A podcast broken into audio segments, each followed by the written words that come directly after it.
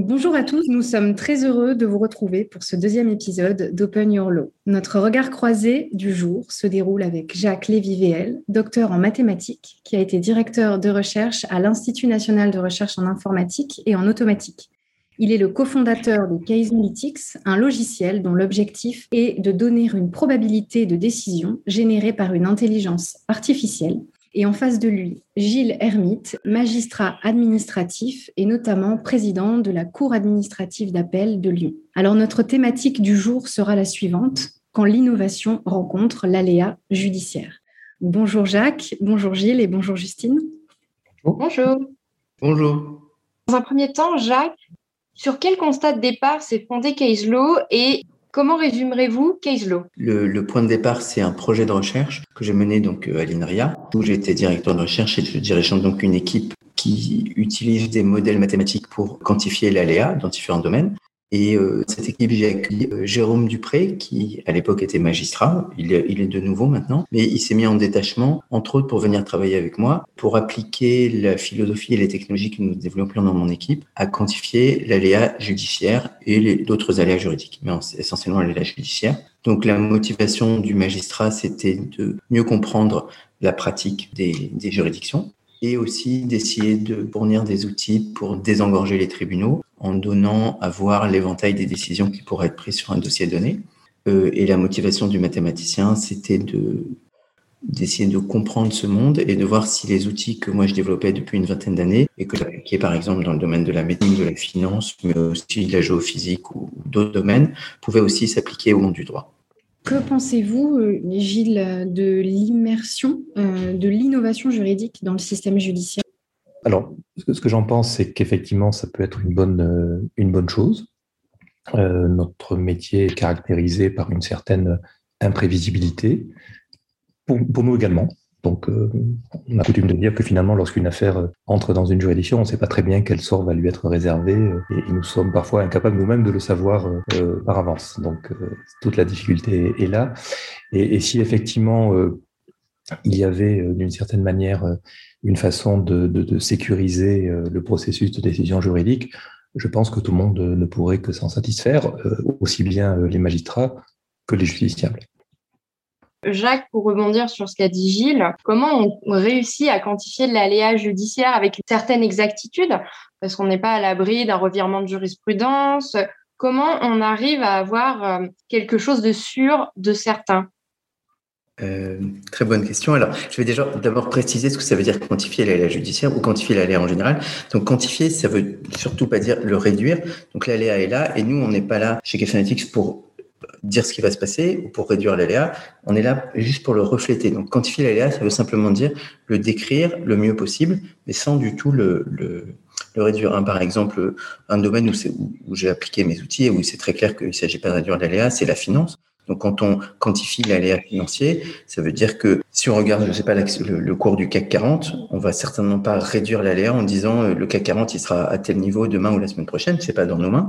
Euh, on va par contre dire la probabilité qu'il soit à telle valeur et de temps, la probabilité qu'il soit. Et donc, on reflète simplement la réalité. On, voilà, comme quand, les physiciens étudient le mouvement des planètes, ils disent Jupiter, dans six mois, il sera à cet endroit-là. Voilà, on, est juste là pour décrire. Donc, en, droit, ou en tout cas dans le domaine judiciaire, c'est la même chose. On n'est pas là pour donner une certitude, on est là pour dire à la Cour d'appel de Rennes, quand il statue sur des dossiers de, d'indemnité en cas de licenciement s'imposerait les sérieuses, sur tel type de dossier, voilà l'éventail des décisions qu'ils peuvent prendre. C'est ça quantifier l'aléa, ça veut dire la probabilité que telle, telle décision soit prise est de temps. Donc, par exemple, telle décision ne sera jamais prise, vous n'obtiendrez jamais euh, un montant de 350 000 euros pour une prestation de compensatoire sur ce domaine. Par contre, vous avez une probabilité de temps d'obtenir. Voilà. Donc, on, on, réduit rien. Et donc, la seule chose qui est certaine, c'est la distribution de probabilité qu'on donne. Donc, ce qui est certain, c'est que il y a bien 20% de chances que vous ayez tel montant, 10% de chance que vous ayez tel montant. C'est comme quand vous regardez sur, euh, je sais pas, par exemple, sur votre téléphone, les prévisions météo, on vous dit, il y a 20% de chances qu'il pleuve. Donc, ce qui est sûr, c'est qu'il y a 20% de chances qu'il pleuve. Mais on ne sait pas s'il va pleuvoir. Voilà. Donc, c'est la probabilité qui est certaine. C'est un peu de la triche, mais on ne sait pas fermer Et Gilles, en tant que magistrat, euh, est-ce que vous pensez que cette quantification, elle est réellement possible? Si, j'ai bien écouté, effectivement, euh, elle l'est, mais de manière rétrospective, c'est-à-dire euh, d'une certaine façon à partir des décisions qui ont été rendues. Si, j'ai bien compris la, présentation qui vient d'être faite, ma culture science-fiction euh, me portait déjà au-delà, c'est-à-dire euh, sur voilà sur l'anticipation, sur la préparation ou finalement sur l'élaboration d'une stratégie pour les parties qui voilà pourraient sur la base de ces éléments leur permettre d'obtenir satisfaction ou d'obtenir certains résultats. Donc je, pense que la quantification de l'aléa est, possible, enfin en matière juridique, ou en tout cas, on peut réduire euh, cette, cette, part d'aléa. Euh, là encore, je me place plutôt dans une, une logique un peu d'action, d'interaction et d'action finalement euh, sur, ces, sur ces éléments. oui, je serais tenté de dire que j'espère que c'est possible dans la mesure où nous avons conscience parfois de, de solutions qui sont divergentes, euh, dans des situations qui ne sont pas nécessairement euh, très très différentes et ce n'est pas nécessairement là encore euh, une bonne image de la justice qui est rendue ni une situation compréhensible par les justiciables. Donc si ça pouvait être fait, ce serait je crois quelque chose de, positif. Ça me donne envie de, de vous demander, du coup, est-ce qu'il y a des limites dans l'intelligence artificielle? Alors, il y en a forcément, mais selon vous, quelles pourraient être ces limites concernant l'analyse des risques? les, limites, euh, pour moi, se situent plutôt dans les, usages qui, pourraient être faits de ces, données, de, des résultats des analyses mathématiques euh, qui, ont été, euh, qui évoquées. Et je serais tenté de dire finalement des, logiques qui, pourraient être considérées, en tout cas du point de vue d'un magistrat, comme une, dérive. Ces situations, elles existent déjà, parfois de manière moins sophistiquée, avec la volonté la tentation de, choisir son juge, mm. en, sachant que tel juge pourrait avoir euh, finalement euh, une, euh, une orientation, une façon d'appréhender les dossiers qui pourrait l'amener effectivement à, privilégier certaines, certaines solutions par rapport à d'autres. C'est quelque chose qui se pratique déjà pour les avocats qui connaissent bien les magistrats d'une juridiction. ils essaient de savoir qui sera, par exemple, de permanence pour pouvoir déposer à ce moment-là un dossier et espérer avoir une issue différente de celle qui résulterait d'un dossier déposé à un autre moment et traité par un autre magistrat. Je ne cache pas que là, je, pense qu'on serait euh, sur une subjectivisation euh, excessive de ce procédé et sur un risque réel. Jacques, on, a vu que l'un des objectifs de Case Law Analytics, c'est euh, de désengorger les tribunaux en favorisant des solutions amiables. C'est vrai qu'aujourd'hui, on est face à un engorgement avec forcément des moyens qui ne sont pas suffisamment en corrélation avec cet engorgement. Et donc, du coup, comment on désengorge des tribunaux par une quantification de l'aléa judiciaire? Quantifier l'aléa, ça ne veut pas dire la réduire, mais ça ne veut pas non plus dire à l'opposé qu'on ne peut pas agir, hein, puisque ça, va être justement un moyen d'action. Le, juste, je, rebondis vraiment en un mot sur ce que, ce que tu viens de dire aussi sur le, en quelque sorte, le profilage des juges. Donc, déjà, c'est interdit en France. Nous, à un moment où on travaille avec le ministère de la Justice, on, avait les noms des juges et on peut toujours les avoir, hein, d'ailleurs, c'est facile. Et donc, on avait fait des petits tests.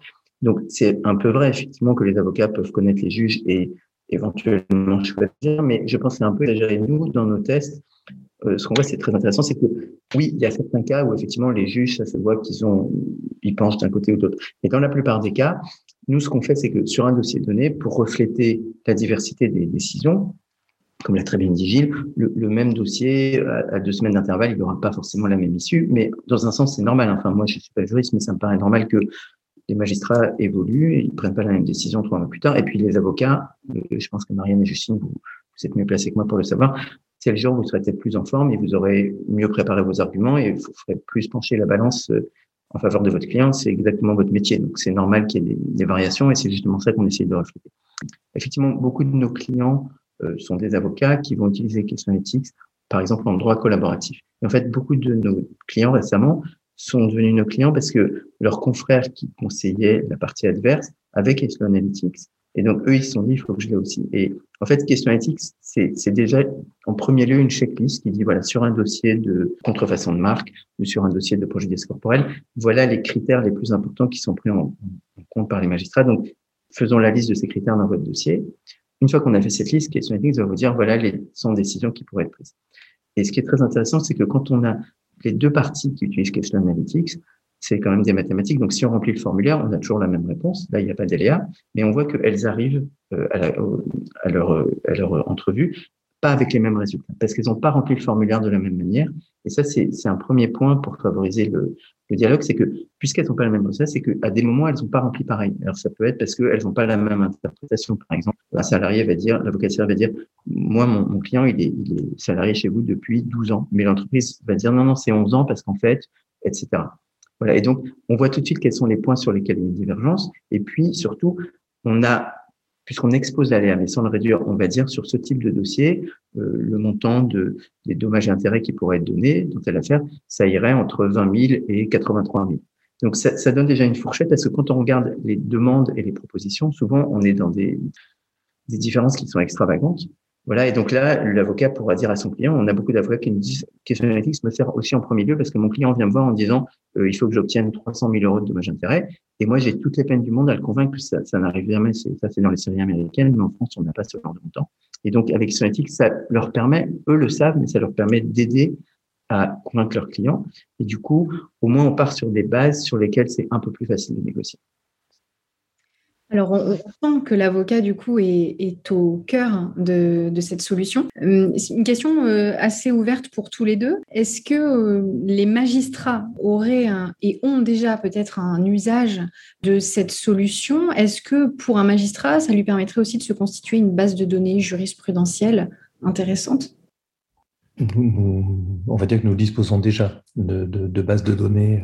Euh, alors, sur des, selon des logiques qui sont, qui sont un peu différentes de, de, de celles qui, qui viennent d'être euh, exprimées. Donc ces, ces, bases de données existent déjà.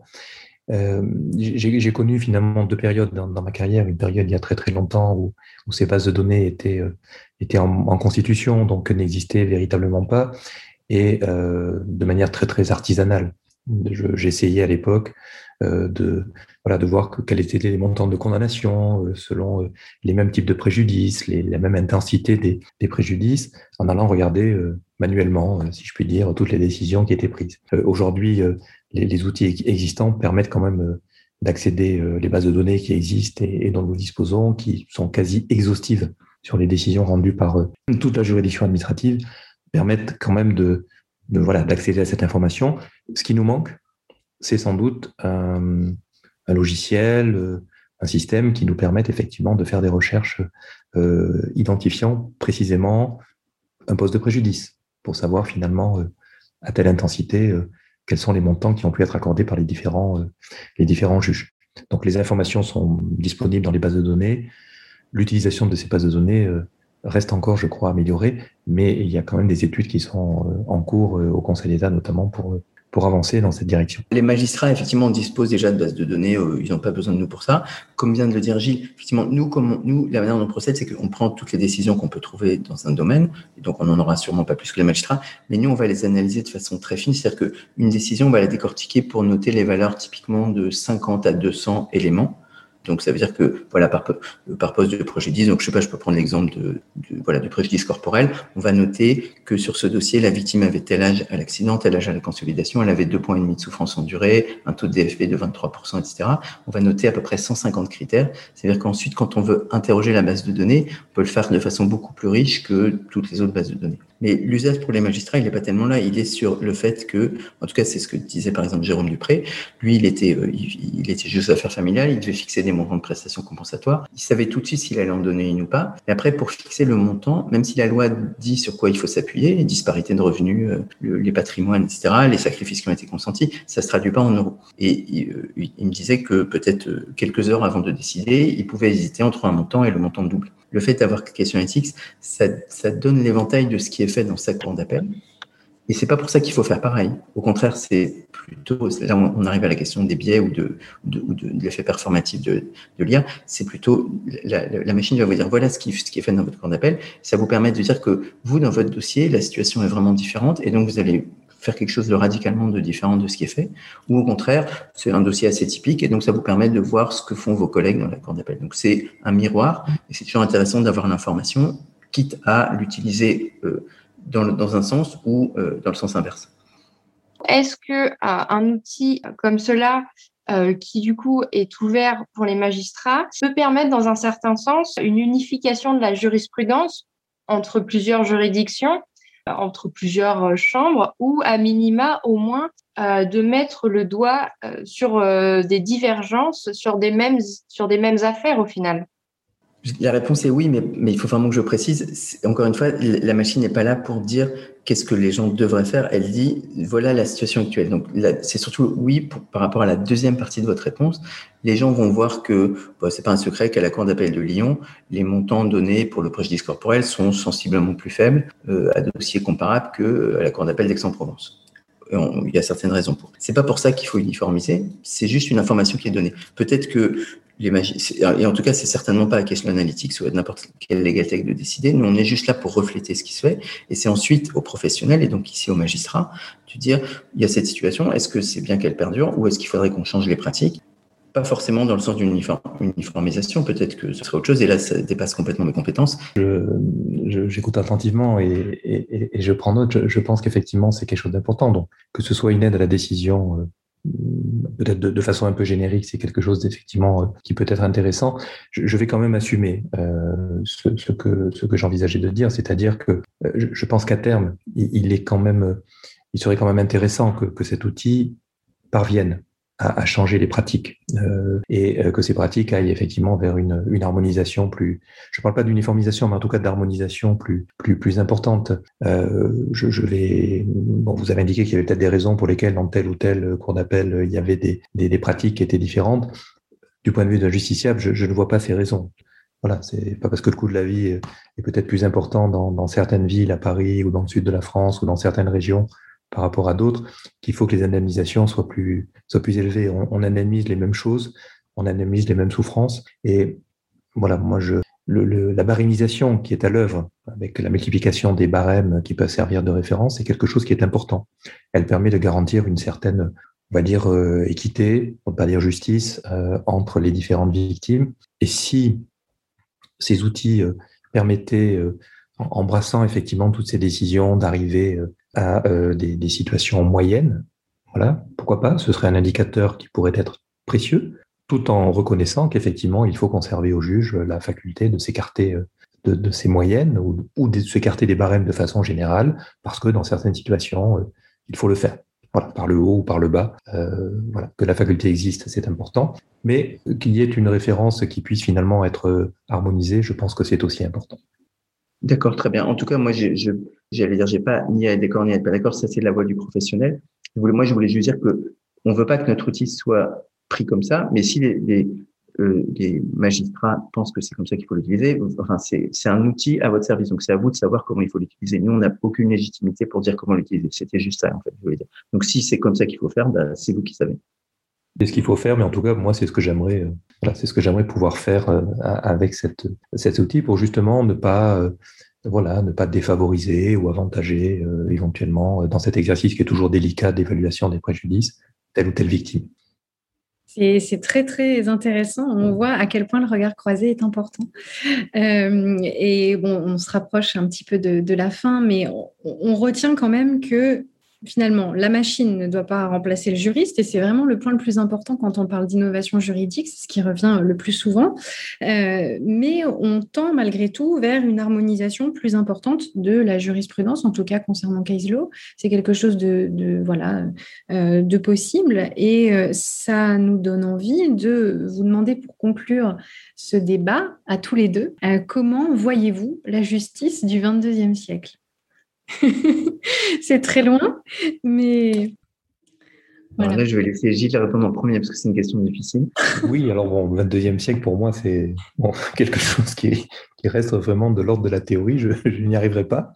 Donc, ça, c'est à peu près, à peu près certain. Euh, en fait, comment je la vois, ou plutôt ce qu'elle pourrait être, enfin, ce, que, ce sur quoi je suis tout à fait d'accord, c'est que il ne faudrait pas euh, qu'elle devienne effectivement une, une, une justice, euh, je dirais, mécanique. Euh, voilà, entièrement guidée par des routines, des sous-routines, des, des, des, algorithmes.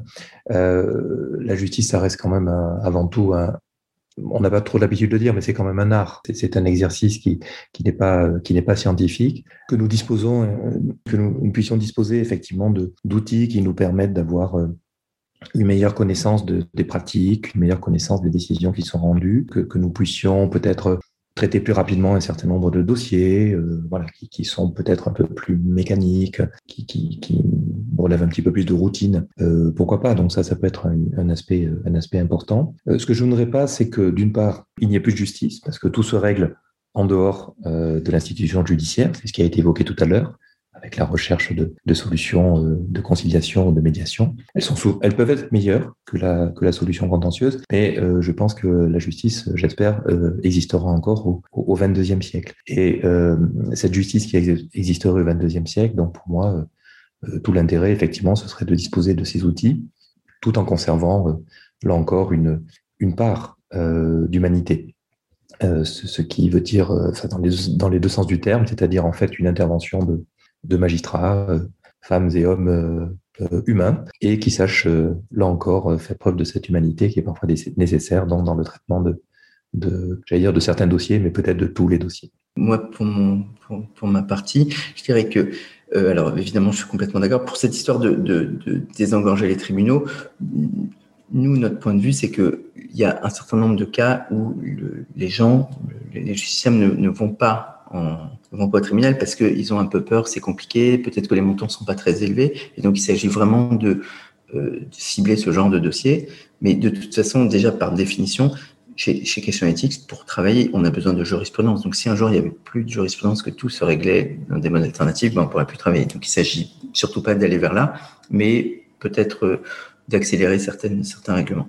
Ensuite, sur, sur le premier point, euh, voilà, encore une fois, ce qu'on fait, c'est un outil de mesure. Donc, c'est un peu, par exemple, dans ma carrière, j'ai travaillé avec des, pharmaciens qui évaluaient l'impact de leurs médicaments sur certaines euh, pathologies, en particulier cardiaques. Donc, la machine dit, voilà, quand vous utilisez ce médicament dans telle euh, situation, voilà l'impact qu'il va avoir. Donc, c'est un miroir qui dit ce qui va se passer, mais ça va jamais remplacer le pharmacien. C'est juste on décrit ce qui se passe. Donc là, c'est la même chose. On dit quand vous faites ce genre de choses en droit et que vous allez devant le tribunal, voilà ce qui va vous arriver, voilà l'éventail des possibilités. Après, les choses évoluent comme elles doivent évoluer et on va mesurer constamment cette évolution. Donc peut-être que la justice du 22e siècle, ça permettra avec ce genre d'outils, de mieux expliquer et aussi de, de, bah, de rendre plus plus, euh, plus acceptables les décisions qui sont prises, même quand elles sont au détriment de, la personne, d'une des personnes, parce qu'elle comprendra pourquoi. Bah, c'est mon rêve. J'ai cru qu'on n'aurait pas la réponse. Merci beaucoup, c'était vraiment euh, passionnant. Merci pour le temps que vous nous avez consacré. Avec plaisir. Et, intérêt. À très, bonne soirée. Très bonne soirée. Merci beaucoup, à bientôt. Au, revoir. Au revoir.